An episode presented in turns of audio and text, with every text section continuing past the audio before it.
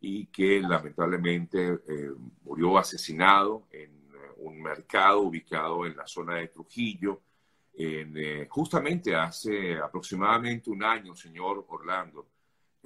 ya hace un año de este terrible suceso. ¿Cómo le ha cambiado la vida a la familia a raíz de esto, señor Orlando? Buenos días. Bueno, Sergio, mira, ha sido bastante fuerte, yo, ha sido bastante fuerte y por eso, bueno, volvimos, estábamos esperando esa sentencia y esa sentencia que salió el 4 de noviembre y después fue mi hija María José, que fue la que estaba con él allá, eh, llamando y llamando a esta fiscal y entonces la fiscal le decía que mañana te la envío, mañana te la envío, hasta la semana pasada que le enviaron. Ahí me asusté. Ahora, pero ¿por qué si esta sentencia fue publicada en noviembre, es ahora que se conoce, como usted dice, por la insistencia de su hija en conocer de la sentencia que se le dictó al asesino confeso, por cierto, de, Orlando, el señor Oscar Narro, alias eh, Cara Cortada. ¿Por qué es ahora que se da a conocer como tal esta sentencia, señor Orlando?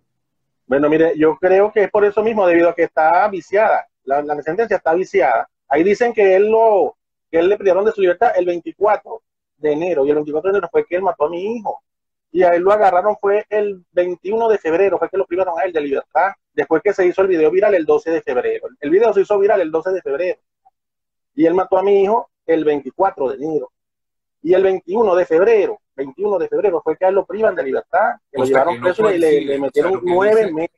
Lo que dice el expediente, esa sentencia, no coincide con la realidad. O sea, ¿cómo va a ser? No coincide con la realidad. Y lo más, de, lo más importante de esto es que el mundo lo supo, eso está en las redes, en la, en la prensa están, esas noticias están en la prensa y están reseñadas. Sí. Ahora, señor Orlando, usted me explicaba que al parecer eh, se le quería pagar una indemnización a la familia por la muerte de Orlando. Eh, sí, explicarme? mira, la sentencia lo expresa porque según las leyes peruanas, allá están acostumbrados a eso, que pagan una indemnización. Entonces, ese señor Oscar Narro Enrique Correa, alias Cara Cortada, dice que el, la, la sentencia dice que el día el señor abonó 10 mil soles. 10 mil soles vienen siendo al cambio en dólares como 2.500 dólares aproximadamente. Imagínense usted, ¿de dónde sacó este señor ese dinero? Si ese señor está preso desde el 21 de, febrero. ¿ah? O sea, la sentencia indica que ese señor ya habría dado esa cantidad de dinero. Ya abonado, ahí lo dice, bien claro y explícito. ya abonado. abonaron en todo caso. Eso lo abonan ellos allá a una, una cuestión que tiene allá el, mismo gobierno pues, para, esas, para esos casos.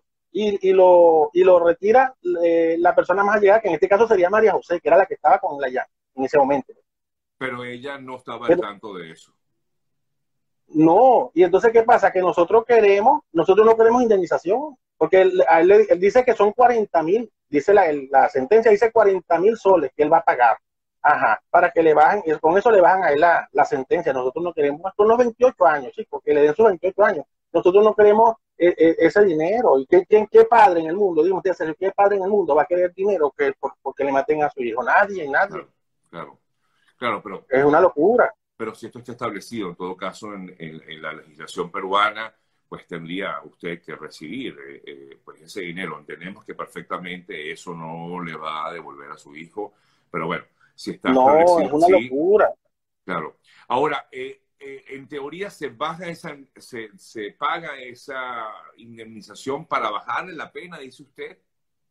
Sí, y, también para él, como él confesó que él había sido, entonces eso también lo ayuda a bajar la pena. Entonces, por eso que le están dando 15 años, entonces a mí me parece una sinvergüenzura, una sinvergüenzura de parte de, estos magistrados, porque se, estos jueces, porque se pronunciaron en esta sentencia.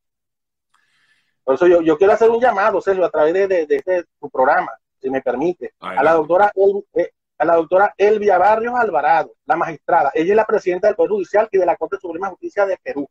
¿Entiendes? A ella le quiero hacer este llamado.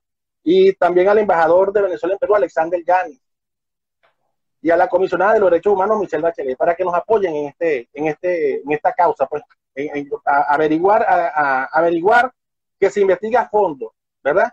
Esta sentencia que estos señores, ¿verdad? Este jueces, los voy a nombrar Marcos Aurelio Tejada Ortiz, Carlos Germán Gutiérrez Gutiérrez, Santos Teófilo Cruz Ponce y un especialista en materia penal, Joel Alexander Arroyo Fernández. Esto es el encabezamiento de esta sentencia de mi hijo, y ahí aparecen los nombres de estos magistrados. Este, ellos están dejando mal parado la justicia peruana con esta sentencia que no solamente nosotros como familiares estamos esperando, sino el mundo entero, el mundo entero. Mira, uno anda en la calle, y la gente dice, ¿qué pasó por fin con el que mató a tu muchacho? Con el peruano, ¿qué pasó con ese peruano? Todo el mundo pregunta, y la gente, los artistas que se pronunciaron cuando la muerte de mi hijo, en la ONU, la OEA, la, Organización de los Derechos Humanos, ellos están esperando esta sentencia, y por las redes, cómo se ve la gente que, está pendiente de este caso. Y entonces estos señores, estos jueces, como que no sabían eso, no se dieron de cuenta de eso, pensaban que porque María José se había venido para Venezuela y en un vuelo repatriado, y eso salió en las redes también, que María José ya llegaron, ya llegaron los restos ¿ah? de, de, Orlando Antonio Abreu Suárez a Venezuela, a su natal Palo Negro, y entonces pensaron que ya no, hasta ahí, ya está listo. Entonces ellos agarraron y se despacharon, hicieron el vuelo. La, la, la fiscal Alfaro, eh, Milagro Alfaro se llama la fiscal del caso. Y entonces con una, este, que sí, que mañana, que mañana te la mando, que mañana te la mando, que no me han dado el permiso, que no me han autorizado para enviar la sentencia. Eso era, por eso era que no la enviaban. No la enviaban porque en teoría, a su juicio, pues ya había sido firmada en noviembre y, y, y, y con toda esta información que usted está ofreciendo, eh, señor. Sí, porque la, la, sí, ahí dice, la, fue de, con fecha del 4 de noviembre de 2021 y no es sino hasta dos meses y medio. Si nosotros no hacemos presión, no sabemos, no nos hacen llegar la sentencia. ¿Qué quiere usted en todo caso en este, eh, eh, en este eh, hecho, señor Orlando? Que el señor Narro pague esa sentencia en todo caso con la mayor pena posible, que serían 28 años de, de cárcel. Bueno, mira, para mí sería lo mejor, pero ellos tienen allá sus leyes, yo les respeto sus normativas allá también, ¿entiendes? Pero para mí, mientras más leyes, mientras más años, mejor, porque de verdad se lo merece, no tuvo piedad con mi hijo, y entonces no hay que tener piedad con una persona así. Usted sabe los momentos, si no sé si usted vio el video, yo no lo vi, pero yo por los, por los, por los diarios, yo, yo, yo leía los diarios y veía, claro, sí, me enteraba de, de los momentos que vio antes de que lo matara, pues, ¿entiendes? duro, ah, y entonces, conchale, es duro, duro, no es fácil, entonces, bueno, ahora que pague, paga, ¿entiendes? Y no voy a, a, a escastimar, eh, si hay que, hay que mover el mundo, moveremos el mundo, ¿entiendes? Para, para que pague su sentencia. Y por eso le estoy haciendo el llamado a esta doctora magistrada Elvia Barrios Alvarado, presidenta del Poder Judicial de Perú, y al, al mismo Pedro Castillo, el presidente de Perú, para que se aboque y nos apoye en ese sentido. Conjuntamente con, con Alexander Llanes, que es el, el embajador de Venezuela en Perú, para que nos ayude ahí también. Y a Michelle Bachelet de los Derechos Humanos. Sí. Eh, amigo Orlando, eh, recordando un poco a, su hijo, o sea, él terminó yéndose a Perú buscando un futuro mejor, ¿no? Sí, él se fue, la, la, la, ida de él fue eh, repentina, porque, claro, como todo abogado, se estaba haciendo sus papeleos, pero no decía nada. Entonces, un día que estábamos cenando, fue que nos dijo, miren, saben que mañana me siento del país. Y mi, la, mi, esposa se puso a llorar. A mí también me cayó duro. Mira, pero ¿cómo que te vas? ¿Y cómo es eso? Pero no, que yo me voy, que no sé qué broma, ya estoy cansado aquí, yo mejor me voy a ir y voy a seguir adelante. Y desde allá yo los ayudo. Y en verdad, él se fue, él se fue, él, él, él, pasó duro, como todo venezolano que llega a otro país sin tener a nadie. Él llegó duro, vendiendo helado, con una cabita y le ponían los, los, colores de la bandera de Venezuela por arriba y se montaba a vender los helados, los vendían en las esquinas, sí. ¿entiendes? Sí, y, y, durmiendo en el suelo, en una colchoneta. Así llegó mi hijo a Perú y, y el, el, le, un motor de una nevera, cuando arrancaba el motor, era que le, lo despertaba a medianoche, porque llegó a una parte donde le pintaron al ojo. Pues. Ahí duró 15 días y después se fue a vivir aparte. Duro, el paso duro para poder llegar donde llegó porque después él montó sus puesticos de ropa, de bisutería, ¿entiendes? Y, montó dos puesticos, él trabajaba, prestaba real en el allá en, en, en, el, en la broma de Perú, ¿entiendes? Él, él, él, pero él vino de acero, de cero, ¿entiendes? Se hizo de cero. Y entonces, por eso, allá en Perú, él, él dejó amistades, de hecho, él lo velan, lo velan en la casa de un amigo de él, Claro. ¿Quién presta su casa para que velen a una persona extranjera? Y allá lo velaron y entre todos recogieron. Porque eso sí también, yo le agradezco a los peruanos, los peruanos que trabajan en el mercado, compañeros de él, recogieron entre todos cuando le pasó esto a, a él allá y apoyaron a mi hija Mara José que estaba sola allá y nosotros con esta pandemia sin poder viajar. Sí. Esto fue duro lo que vivimos. Sí. Sí, lo recordamos perfectamente eh, cuando sí. incluso hace un año hablamos con, con, ella y... Con María José. Con María José. Eh, María José está hoy con ustedes. Sí, ella está ahorita aquí en Venezuela, sabes que ella tiene su pareja también, y está al sur de Aragón. Y está tranquila, pues, y ahora al conocer de esta situación, eh, que, que, pues, también en la cual de alguna manera ella se ve involucrada porque involucrada. ella es la que recibiría pues esa indemnización. Esa indemnización. No, ella dice que no, que ella no va a recibir nada, igual, que ella quiere, eso, eso no le habló de su, su hermano, y, y eso no le habló de su hermano, ella me lo dijo clarito, papá, eso no va a de mi hermano, tenemos que mantener eso, nosotros no queremos dinero, no queremos indemnización, queremos que este señor pague su condena.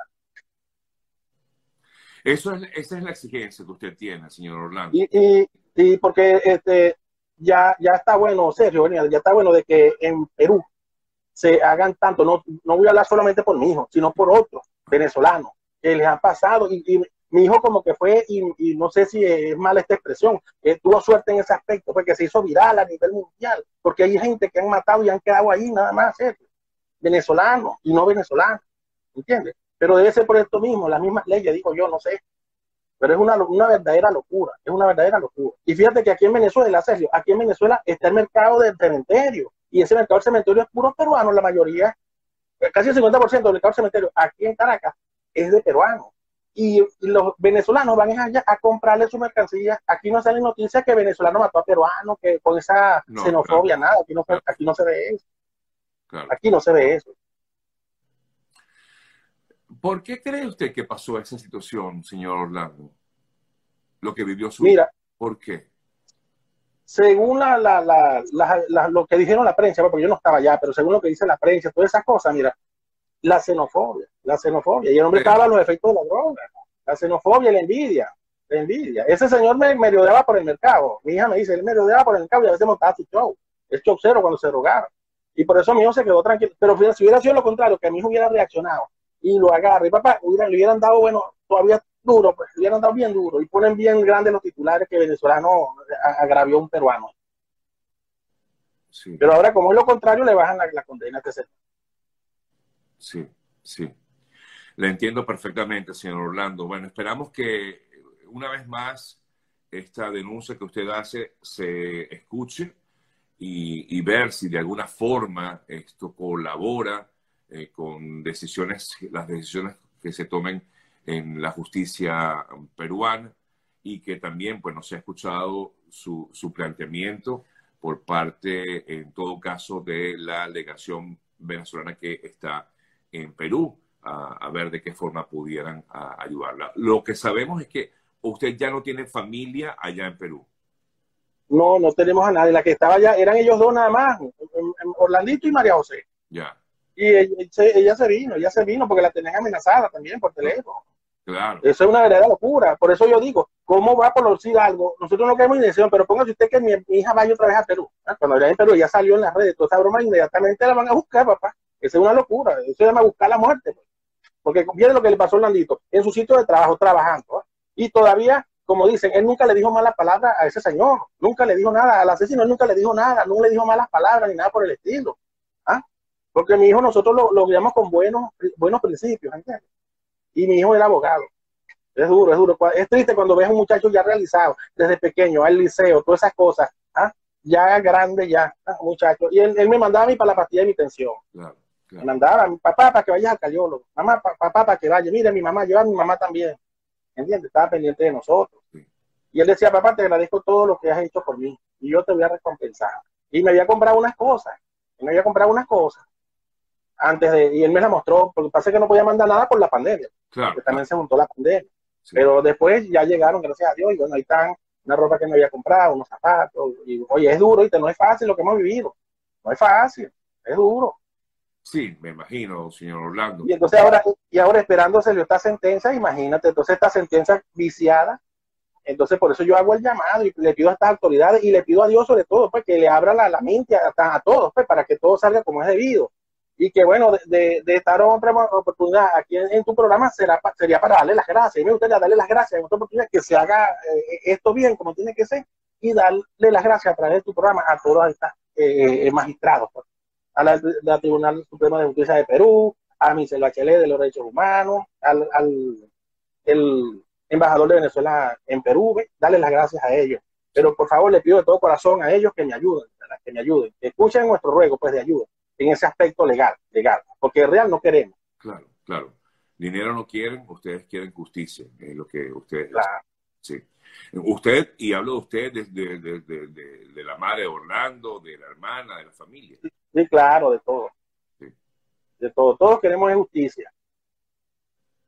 Señor Orlando, le agradezco, sí, como siempre, el haberme permitido conversar con usted, por mantenerme a mí al tanto de esta noticia, por permitirme darla a conocer y, por supuesto, esperamos, como ya decía, que se eh, eleve esta voz que usted está alzando en la mañana de hoy y desde la semana pasada se eleve esta voz y pueda ser escuchada por quien, tenga que, por quien tenga que ser escuchada. Gracias, señor Orlando. Bueno, gracias, Sergio. Gracias a ti, hermano. Y, y bueno, esperando que se haga justicia, por el favor de Dios. Claro que sí.